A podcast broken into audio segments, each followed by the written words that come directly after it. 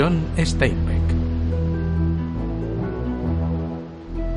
La perla. Leído por Moisés de las Heras Fernández. Capítulo 2.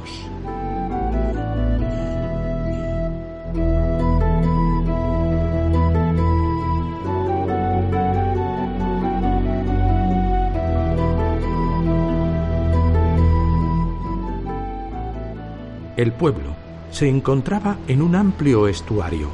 Sus viejos edificios de fachadas amarillas no se apartaban de la playa, y en la playa se alineaban las canoas blancas y azules que venían de Nayarit, canoas preservadas durante generaciones por un revestimiento duro como el nácar y a prueba de agua, cuya fabricación era un secreto de los pescadores. Eran canoas altas y elegantes, con proa y popa curvas y una zona reforzada en el centro, donde se podía instalar un mástil para llevar una pequeña vela latina.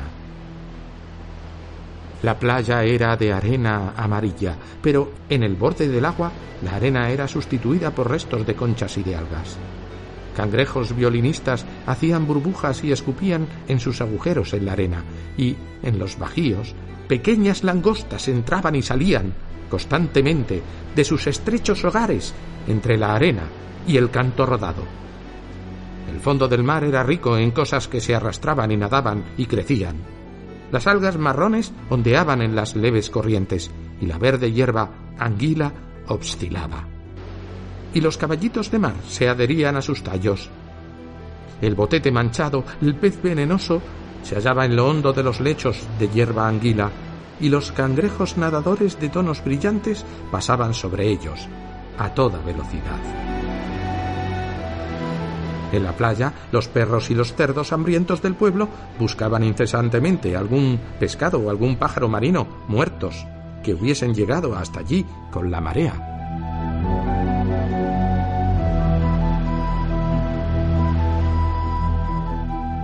Aunque la mañana era joven, el brumoso espejismo ya había aparecido.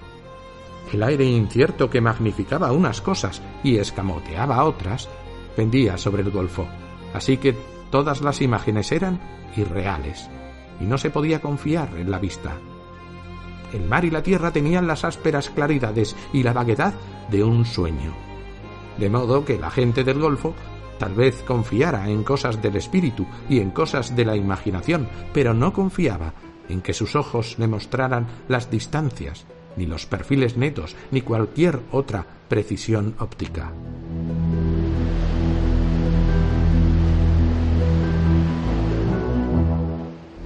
El lado del estuario opuesto al del pueblo, un grupo de mangles se alzaba clara y telescópicamente definido, y otro era un confuso borrón verdinegro.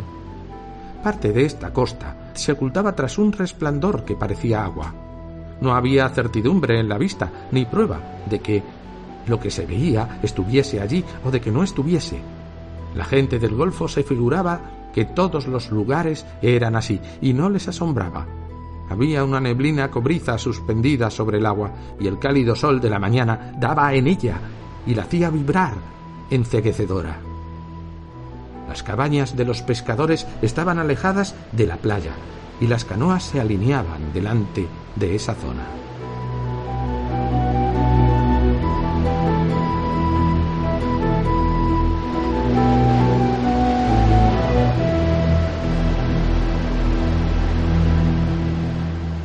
Quino y Juana bajaron lentamente hacia la playa y hacia la canoa de Quino, que era la única cosa de valor que él poseía en el mundo.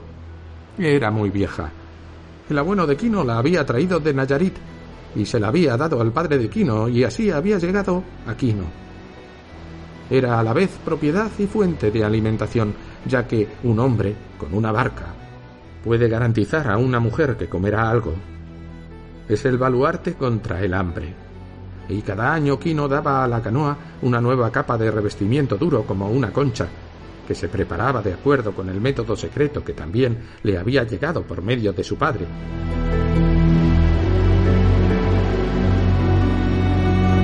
Acercó a la canoa y tocó la proa con ternura, como siempre hacía. Dejó en la arena junto a la canoa su piedra de inmersión y su cesta y las dos cuerdas, y dobló su manta y la puso en la proa. Juana acomodó a Coyotito encima de la manta y lo cubrió con el chal para que el sol ardiente no brillara sobre él. Estaba tranquilo, pero la hinchazón del hombro se había extendido hasta el cuello y hasta debajo de la oreja y tenía la cara congestionada y enfebrecida. Juana fue hasta el agua y entró en ella.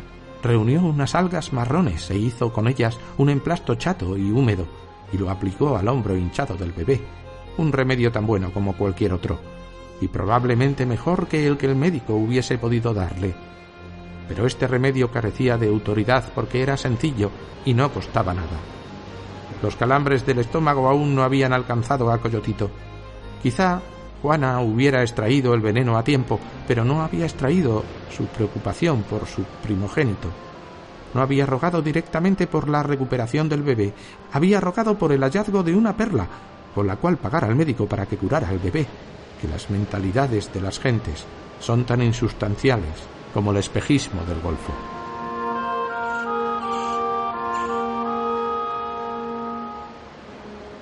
Quino y Juana arrastraron la canoa por la playa hacia el agua, y cuando la proa flotó, Juana se instaló dentro mientras Quino empujaba desde la proa, andando detrás, hasta que toda la embarcación flotó ligeramente y se estremeció sobre las breves olas rompientes.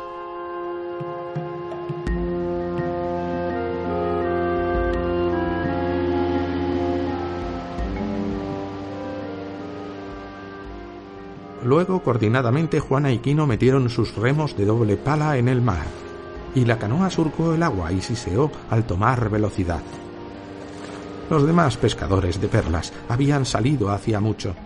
En pocos momentos Quino los divisó, agrupados en la bruma, navegando sobre el banco de ostras. La luz llegaba a través del agua hasta el lecho en que las ostras perlíferas de superficie escarolada yacían pegadas al fondo pedregoso, un fondo sembrado de conchas, de ostras rotas, abiertas.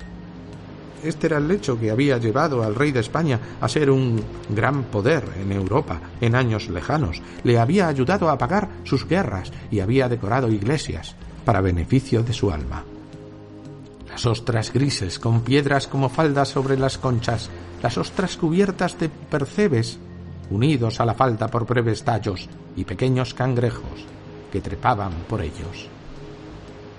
A estas ostras podían ocurrirle un accidente, un grano de arena podía caer entre los pliegues de sus músculos e irritar su carne hasta que ésta, para protegerse, recubriera el grano con una capa de fino cemento.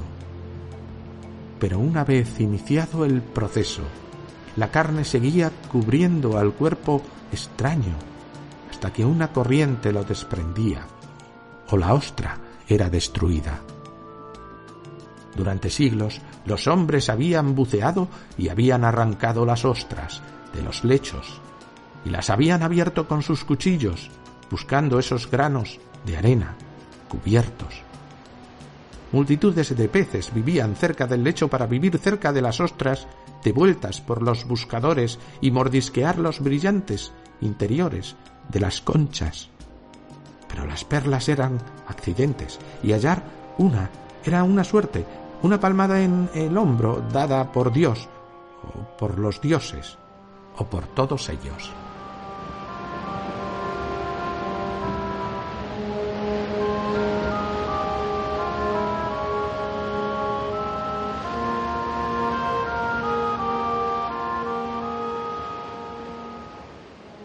Quino tenía dos cuerdas, una atada a una pesada piedra y otra a una cesta. Se despojó de la camisa y de los pantalones y dejó el sombrero en el fondo de la canoa. El agua estaba ligeramente aceitosa. Cogió la piedra con una mano y la cesta con la otra, y pasó las piernas por encima de la borda, y la piedra le llevó al fondo. Las burbujas se elevaron tras él hasta que el agua se aclaró y logró ver. Arriba, la superficie del agua brillaba como un ondulante espejo y él veía los fondos de las canoas que la cortaban.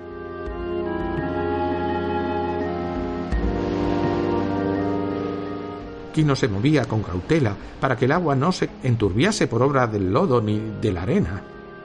Afirmó los pies en el lazo de su piedra y sus manos trabajaron con rapidez, arrancando las ostras, algunas aisladas, otras en racimos.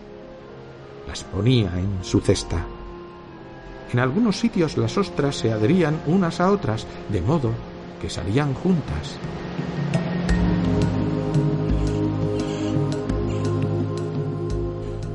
Los paisanos de Quino habían cantado ya a todo lo que sucedía o existía. Habían hecho canciones a los peces, al mar embravecido, al mar en calma, a la luz, a la oscuridad y al sol y a la luna, y todas las canciones estaban en Quino y en su gente. Todas las canciones que habían sido compuestas, aún las olvidadas. La canción estaba en Quino cuando llenaba su cesta y, y el ritmo de la canción era el de su corazón batiente que devoraba el oxígeno del aire de su pecho. Y la melodía de la canción era la del agua gris verdosa y los animales que se escabullían y las nubes de peces que pasaban velozmente por su lado y se alejaban. Pero en la canción había una cancioncilla interior oculta, difícil de percibir, aunque siempre presente, dulce y secreta y pegajosa, casi escondida en la contramelodía y era la canción de la perla posible. Pues cada una de las conchas puestas en la cesta podía contener una perla. Las probabilidades estaban en contra, pero la fortuna y los dioses podían estar a favor. Y Quino sabía que en la canoa encima de él Juana hacía la magia de la plegaria, con el rostro crispado y los músculos en tensión para obligar a arrancar la suerte de las manos de los dioses, porque necesitaba la suerte para el hombro hinchado de Coyotito y porque la necesidad era grande y el deseo era grande, la pequeña melodía secreta de la perla posible sonaba con más fuerza en aquella mañana. Frases enteras de esa melodía entraban clara y dulcemente en la canción del fondo del mar.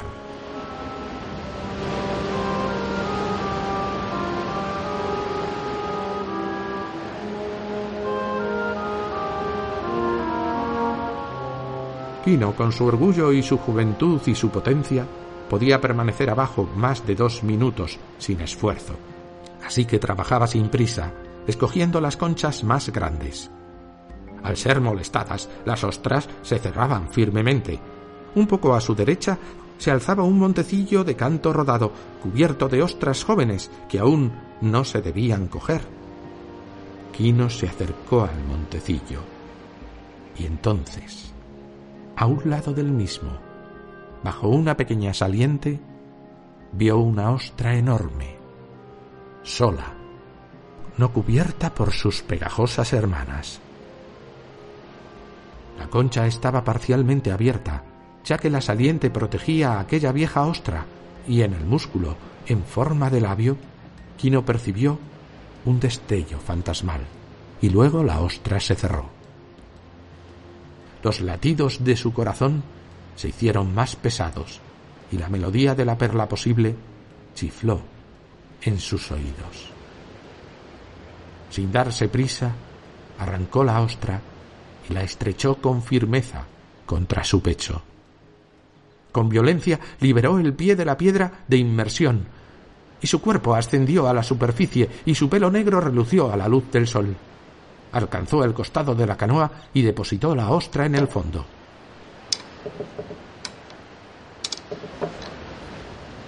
Juana se mantuvo estable en la barca mientras él subía. Sus ojos brillaban de emoción, pero pudorosamente recogió su piedra y luego recogió su cesta de ostras y lo metió todo en la canoa. Juana percibió su emoción y trató de apartar la mirada. No es bueno querer tanto una cosa. A veces ahuyenta a la suerte hay que creerla exactamente lo suficiente, hay que ser muy discreto con Dios, con los dioses. Pero Juana contuvo la respiración. Con gran lentitud, Quino abrió la breve hoja de su fuerte cuchillo. Miró pensativo la cesta. Quizás fuese mejor dejar la gran ostra para el final. Cogió una pequeña ostra de la cesta, cortó el músculo, buscó entre los pliegues de la carne y la arrojó al agua. Entonces pareció ver la gran ostra por primera vez.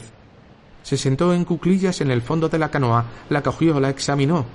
Las brillantes estrías iban del negro al marrón, y sólo había unos pocos percebes adheridos a la concha. Quino no se sentía muy dispuesto a abrirla. Sabía que lo que había visto podía ser un reflejo, un trozo de concha rota caído allí por accidente o una completa ilusión. En aquel golfo de luz incierta había más ilusiones que realidades. Pero los ojos de Juana estaban fijos en él, y ella no podía esperar. Puso una mano sobre la cubierta cabeza de Coyotito. Ábrela, dijo con dulzura. Quino deslizó el cuchillo con habilidad por el borde de la concha. El acero sintió la fuerza del músculo. Hizo palanca con la hoja y el músculo de cierre se partió y la ostra se abrió. La carne labiada se contrajo y luego se asentó. Quino la levantó y allí estaba la gran perla, perfecta como la luna. Atrapaba la luz y la refinaba y la devolvía en una incandescencia de plata. Era tan grande como un huevo de gaviota. Era la perla más grande del mundo.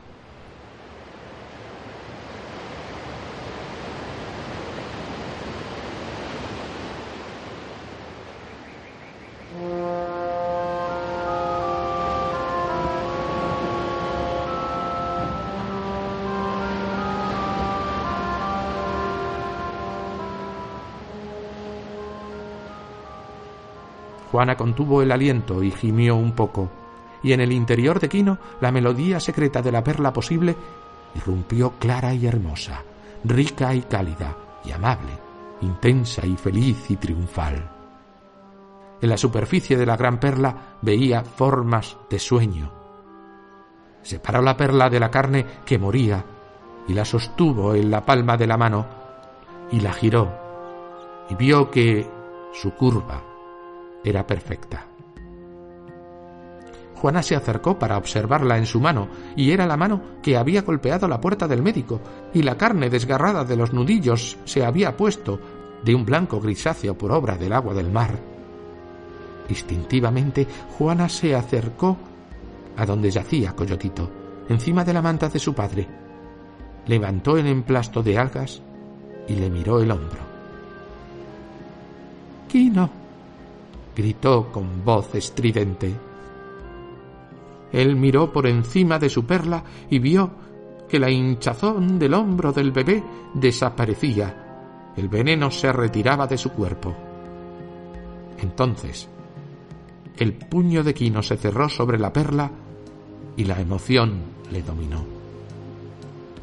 Echó la cabeza hacia atrás y aulló. Puso los ojos en blanco y gritó y su cuerpo se puso rígido. Los hombres de las otras canoas levantaron la vista, alarmados, y metieron sus remos de dos palas en el mar, y fueron a la carrera hacia la canoa de Quino.